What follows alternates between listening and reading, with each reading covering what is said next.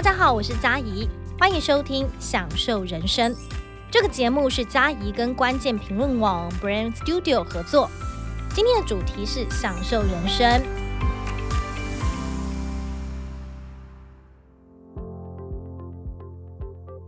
大家好，我是佳怡，欢迎收听这一集的《享受人生》。而对于不少尝试过减肥的人来说，减肥似乎是一则学习佛斯的神话，不断在节食、变瘦、正常吃又迅速的复胖恶性循环当中，充满罪恶感跟错愕感的无限循环。但是减肥有更人性的做法，而且你不用这么孤独，或是燃烧意志力。这一集的享受人生，我们邀请到同时有加一跟重训教练两个身份的林安明医师。我们邀请林医师来分享他自己是怎么减肥成功，以及发现了哪一些更科学、更人性化的减肥福音呢？Hello，林医师你好。大家好，我是林医师。今天真的很开心，因为请到林医师来告诉大家，其实你并不孤单哦。林医师自己也有一些方法是亲身实证过的，所以也希望可以分享给大家。那另外呢，根据最新的国民营养健康状况的变迁调查，其实台湾的成人过重跟肥胖盛行率是百分之四十七点九，但是换言之呢，平均每两个人就有一个人是肥胖跟过重的问题。而当减肥成为热门话题跟健康的显学，很多人都可以朗朗上口一些减肥的 p e b 但是真正瘦下来的人好像也没有这么多哦。所以呢，想要问林医师的是，自己走过这一趟减肥之路，一年减脂八公斤，增肌两公斤的加肌，想要问的是怎么做到？但是一开始当然要先想问一下啦，因为其实，在节目开始之前，我跟林医师稍微的聊天，林医师有稍微说，呃，他自己是从医学中心转到了诊所，为什么会希望有这样的转变？那是因为我想在诊所做呃健康促进、是体重管理，那还有运动训练的一些健检评估，然后可以让更多人有呃这样子的概念去从事这个。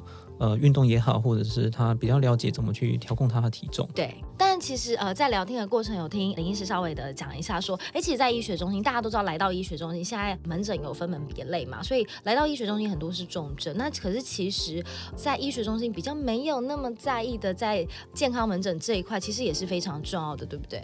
没错，就是其实我们很希望去剖析哈目前的生活形态。那有一些卫教是可以去讨论的，是对。那因因为就是每个人不一样嘛，对。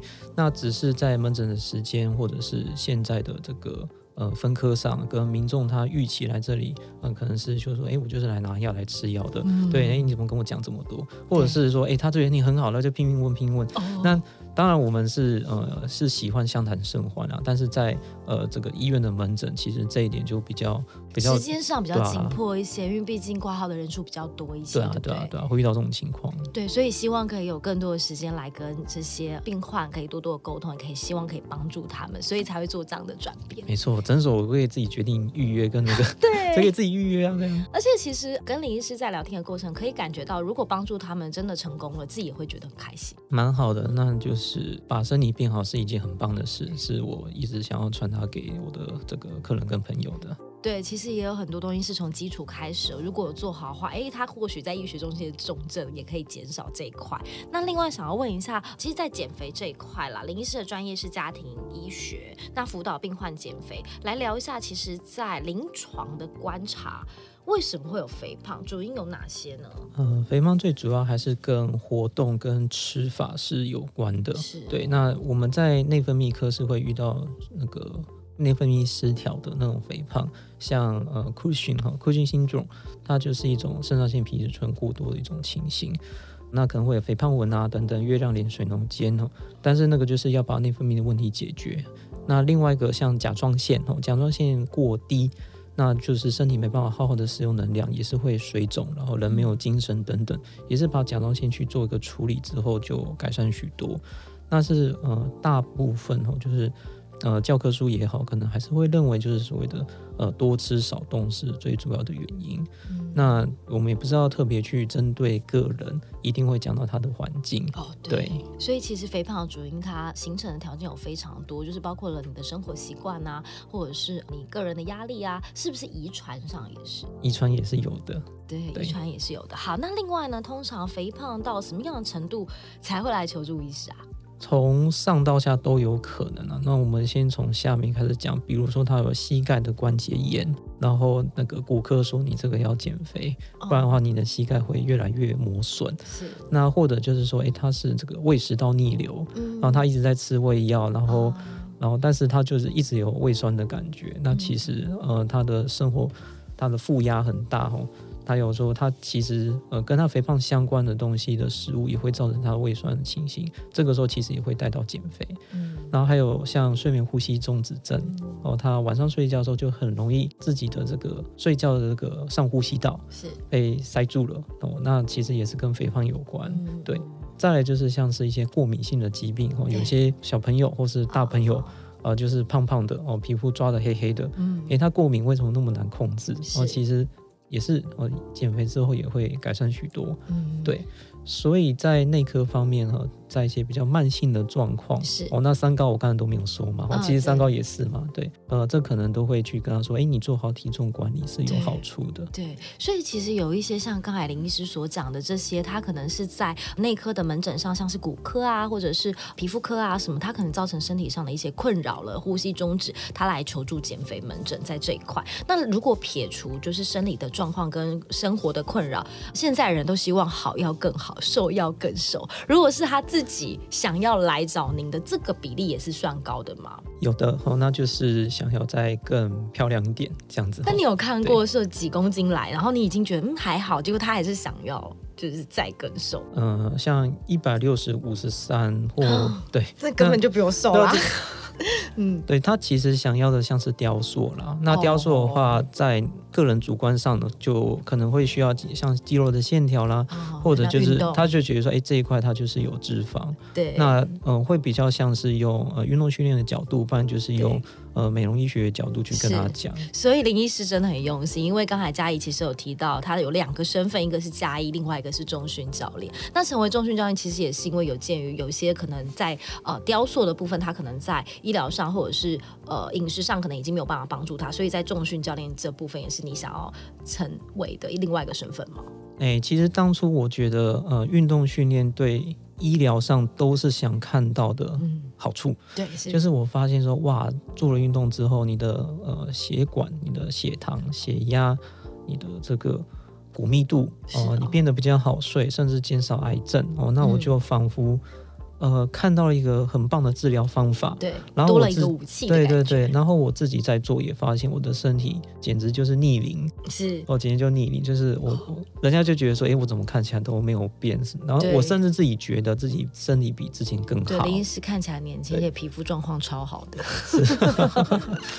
对。对，所以说其实当时我是为了健康促进跟呃预防医学，所以想要去了解这个。呃，运动训练哦，那其中记忆训练又是运动训练当中一个很重要的基础啊，对，呃，那当然。呃，虽然说今天是讲减肥哦，但是其实在这个呃肌少症等等哦，这个另另外一个光谱的另外一端哦，我们也是很很需要重视运动哦。对对，其实我觉得疾病这个东西，它呃，因为我知道肥胖症这件事情好像已经被列为是疾病之一了嘛。那除了雕塑身材之外，可是其实有很多因素会造成这个，所以我觉得呃很多方面都必须要做调整。那讲到这里，呃，因为大家可能只有听到林医师非常美妙的声音，但没有看过林。医师本人，但林医师本人真的是非常年轻，而且他自己实际就是在呃三个月左右的时间是六十四到五十八，大概是八公斤，然后配合了运动，相信听到这里，大家应该会非常想知道林医师自己的故事。是，呃，应该说呃八公斤的脂肪了。然后我是增加两公斤肌肉，丢掉八公斤脂肪，这样子，对，这很难，真的，因为我自己其实也有在做呃重训，然后自己也有在跑马拉松，所以我自己知道，其实到达一定的瘦度还要再瘦，又要增肌这件事情，其实真的是蛮困难，所以蛮想听听看林医师的故事。是我当时呃，就是了解健康饮食之后，我就去做出一些改变哈，对，因为我一开始也是，哎，我明明有在运动，一个礼拜练一到两次，甚至练一到三次。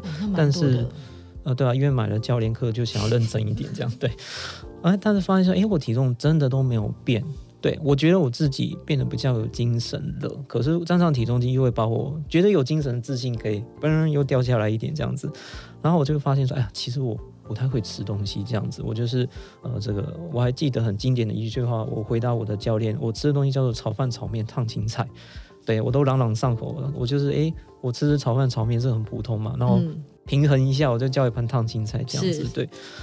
那我后来再去想，哦，那个可能在纤维的量，我整天是不够的，对，所以说我就增加我的蔬菜的摄取量，跟将呃白饭啊，或者是像这种面条，增加这个全谷类的摄取，然后其实就是嗯糙米饭或者是五谷饭等等。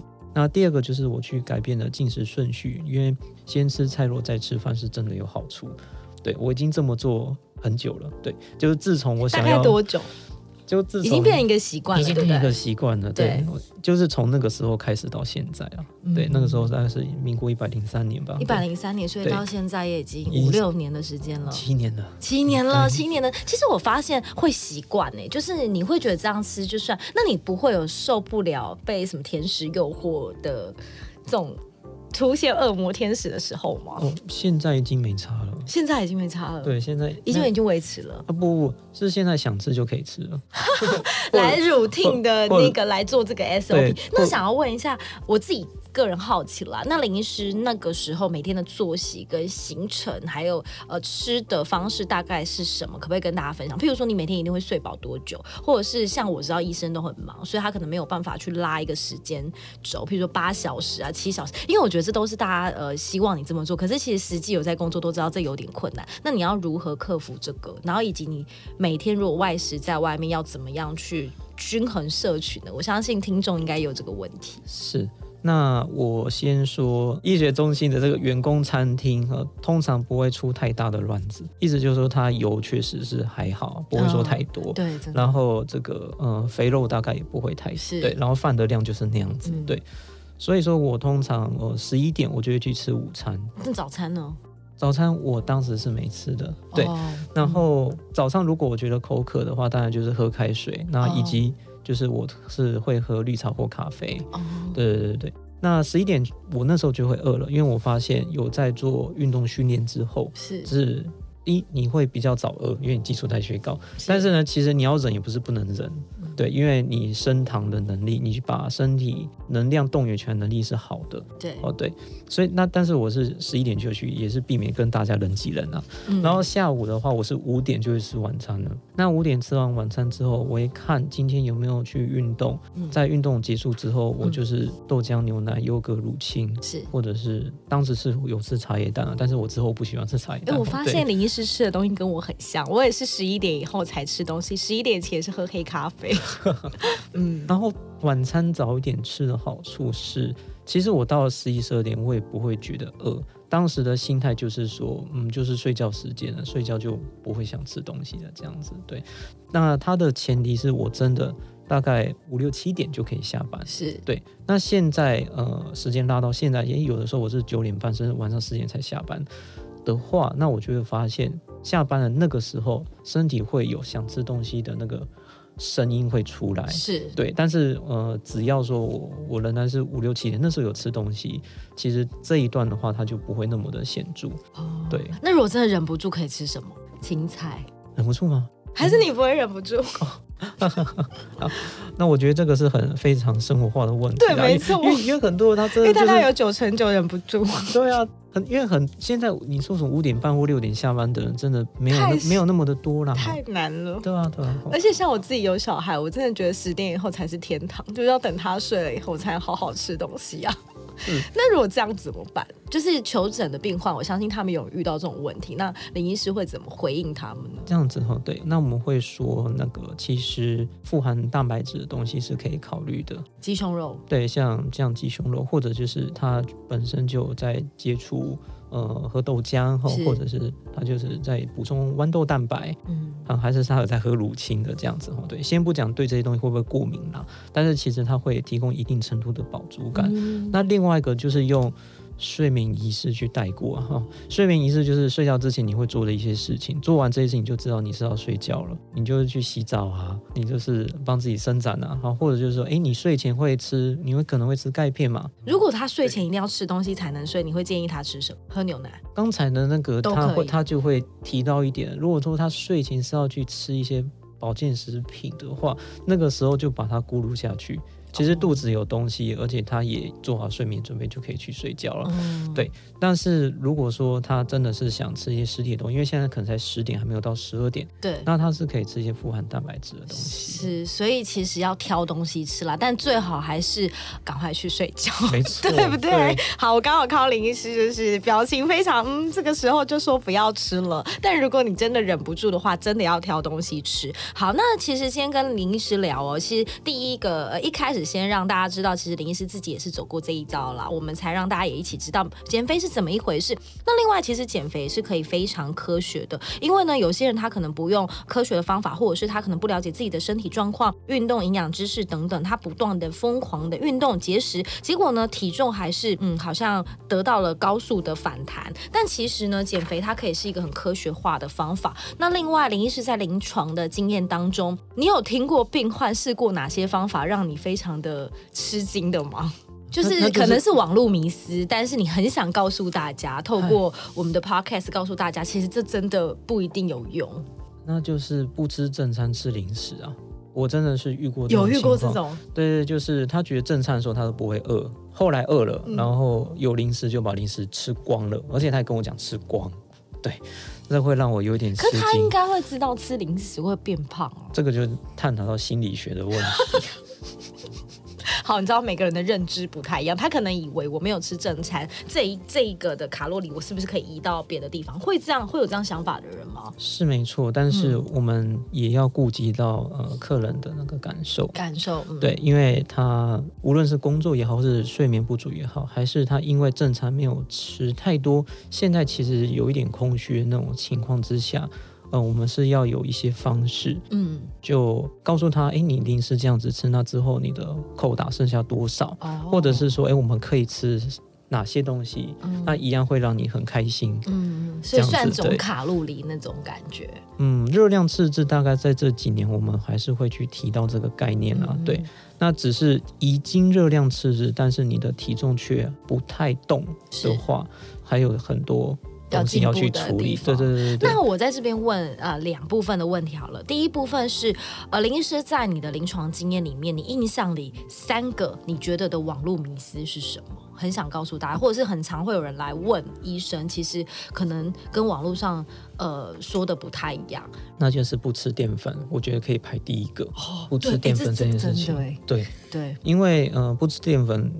我我我先不讲说他以为面不是淀粉哦，不吃饭改吃面哦，或者改吃水饺哦，对，那个那个也是很扯的。嗯对，有些人他真的很乖，他只吃菜跟肉，可是嗯、吃饱才能减肥这件事情在这边就印证了。嗯如果你没有适当的碳水化合物，其实有些人他是减不下来的。嗯当你这么做，发现成效不彰的时候，你应该要做出改变。嗯，而不。是继续死走着这一招，这样子，对，它不是对每个人都是管用的，所以第一个迷思是你以为不吃淀粉就会变瘦吗？其实不一定哦。对，其实不一定。那第二个呢？第二个就是做运动方面，单纯只做有氧，然后完全不做重训，或者就是他觉得有氧都没有用，就只做重训而已，然后去想说，诶，他这样的运动是 OK 的。那因为我是这方面是有点涉猎，所以知道两者都做是会比较好的。哦这样子，但那堂课就会变成是跟他讲另外一个运动会带给他怎样的好处。我觉得这很重要，因为我相信这个时候很多人脑中可能会闪过说：“哎，我狂运动啊，你怎么没有变瘦？”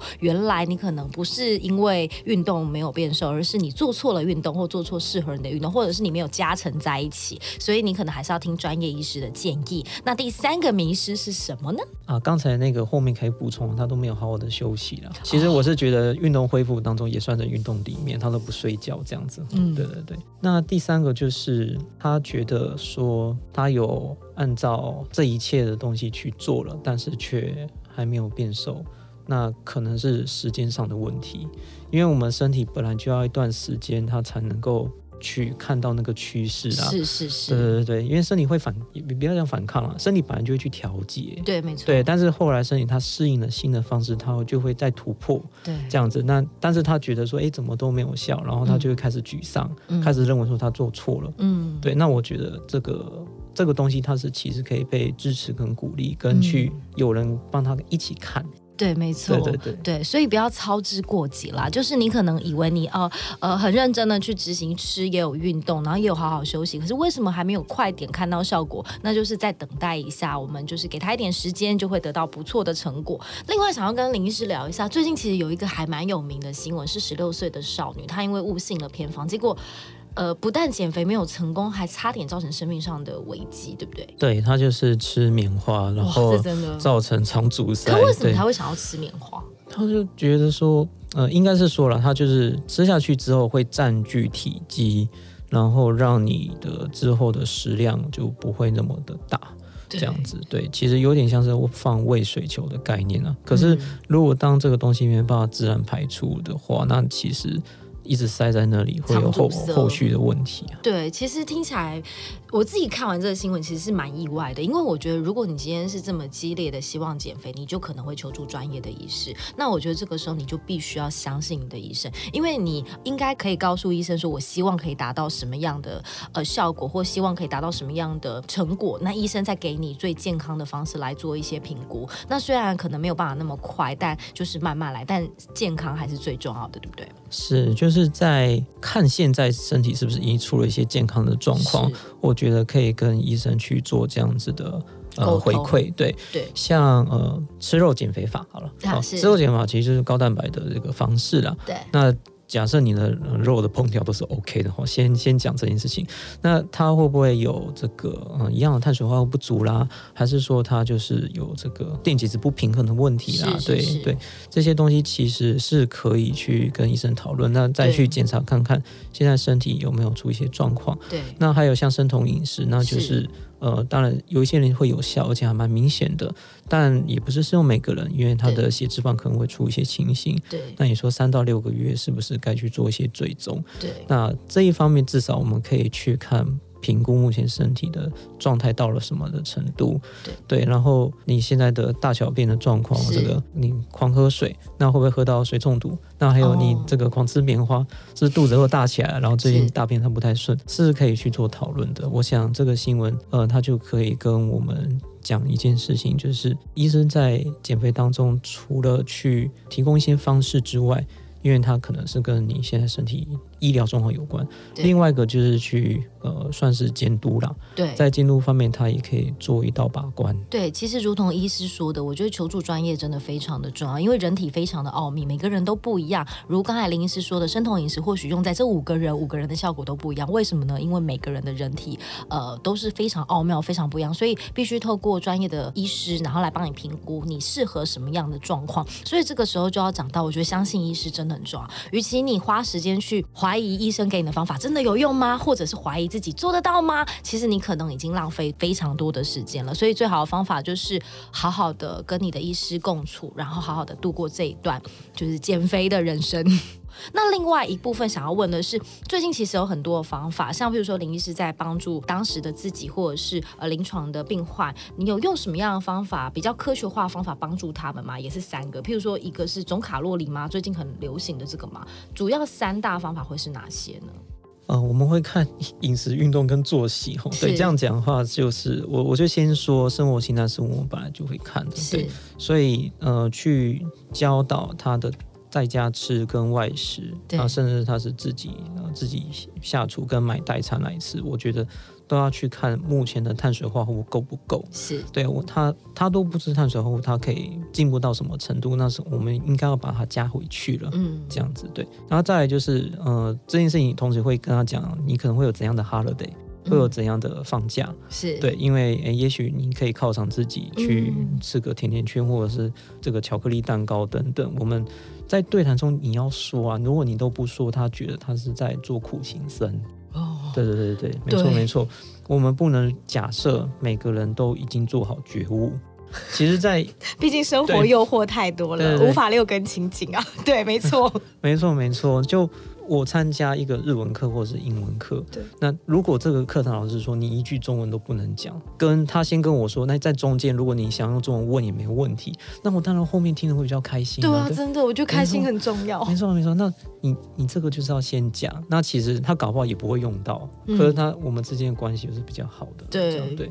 所以一开始是生活作息当中的，呃我们会看他的饮食，会看他的作息，而且也会给他适度的放假，这样子。对，我觉得这时候找专业医师就很重要。好，刚才呢，在科学化的方法，第一个是当然要先看一下病患的作息啦。那第二个还有什么样科学化的方法？那就是医疗的处置。嗯，那医疗的处置就是有手术跟药物，手术可以分成跟胃跟肠相关的，你真的去让它切除，或者是让它绕道。对，那肠胃科也有置放水球的方式，哦哦、那它的目的都是让你胃能够装的东西变少，哦，比较容易有饱足感。是，对，所以其实也是看一下医生跟病患的沟通，希望他可以达到什么样的呃成果，而来做不同人的治疗的方式，对不对？没错，因为外科要去挑病人，跟要先跟他说，诶，这就是一个，嗯，比如说全身麻醉的一个过程，是，那呃，他要能够接受这一段。对。那另外第三个有没有那种像，比如说现在房间有非常多的 app 啊，然后就是教你怎么吃什么，输入进去卡，譬如说一天卡路里多少，输入进去以后就会少多少，你只剩多少，那个有用吗？那个其实就是像个人教练啊，哦，对，，其实饮食我会认为说它是需要教练的。嗯在我接触了运动训练，有人带是真的是差很多之外，是，其实我认为饮食上也是。嗯，对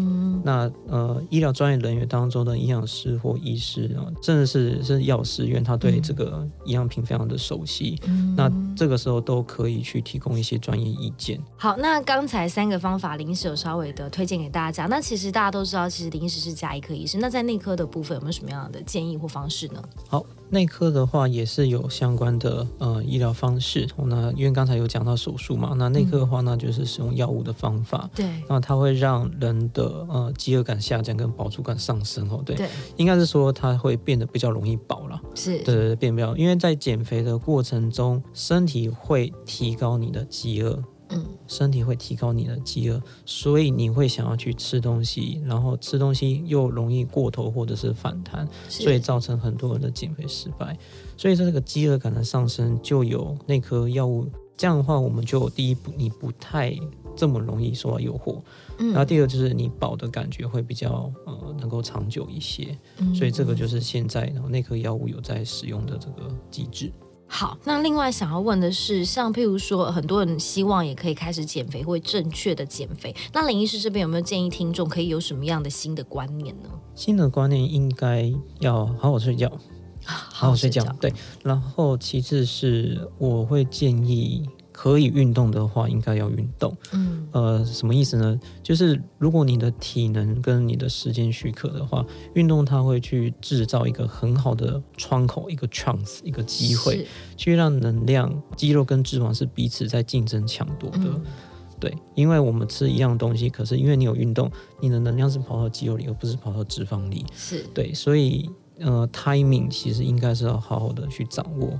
这个是嗯我还是会讲，我们加入运动，除了运动本身它去增加肌带、增加能量的使用之外，嗯另外一个就是你下一餐的能量它会去进进到肌肉，而不是去到脂肪。对哦，那当然要怎么做到这件事，就是我们要求助医师跟营养师了，也希望可以寻求专业的医疗协助。那也希望肥胖告诉大家，就是不是要大病大胖再求医，医生跟健身教练一样，可以说是减肥路上的好伙伴。那在这里就想问林医师，什么样的情况出现，代表我们该求助专业的咨询？啊，那就是遇到停滞期或撞墙期的时候，对，没错，你大概会建议执自己执行多久？如果都停滞的话，再去找您，譬如说三个月吗，或者是呃，差不多三个月，差不多嘛。对没错嗯嗯嗯。好，那另外当然自己啦，在减肥的路上，林医师是不是也可以分享？你有没有走过冤枉路？你也是跟大家一样，曾经试过这些方法，然后结果嗯，这也没有用，然后后来哎发现一个有用的嗯、那就是跳餐不吃啊，哦。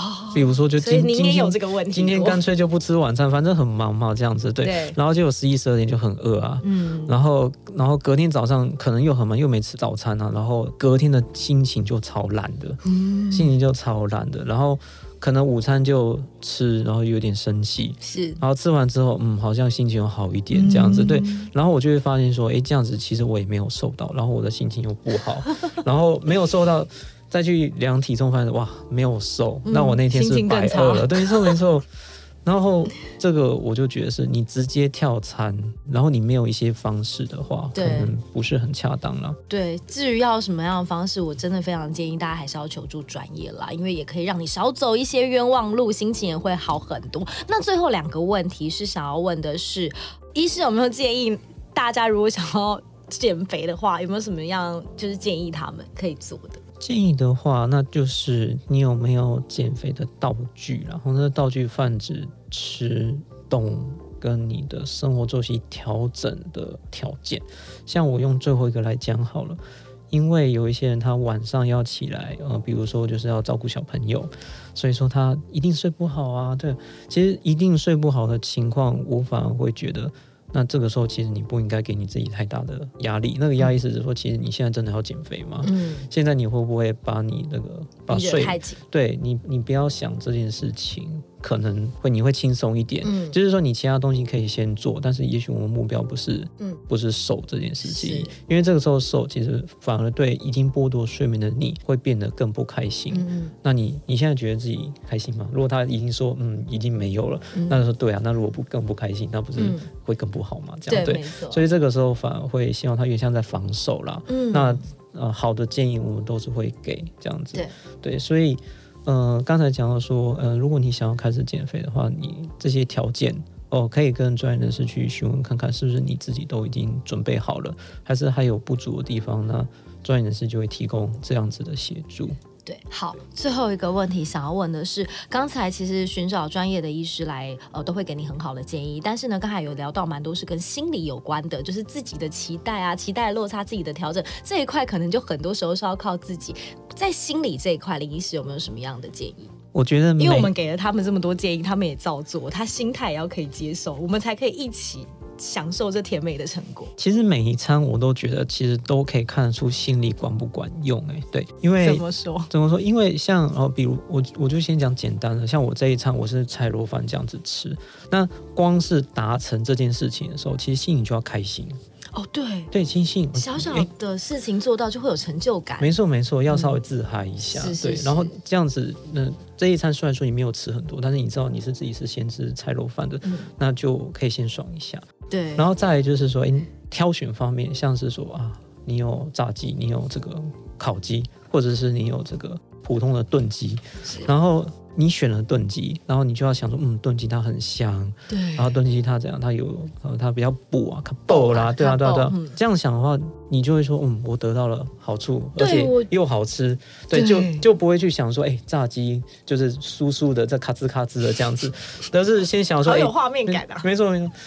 那就是我们对我们的选择，我们要就是选择我们既然选择所爱的，就开心接受它，没错。没错然后我觉得这个这最后这个真的很重要，因为我觉得完成一件你很容易完成的事情，有了成就感，你也会相信我们这一条减肥之路会顺利的完成，对不对？没错没错。好，那最后总结，林医师有没有最后想要跟减肥的大家说的话，或是鼓励大家精神喊话一下好了？我们可以自己决定我们要不要变胖。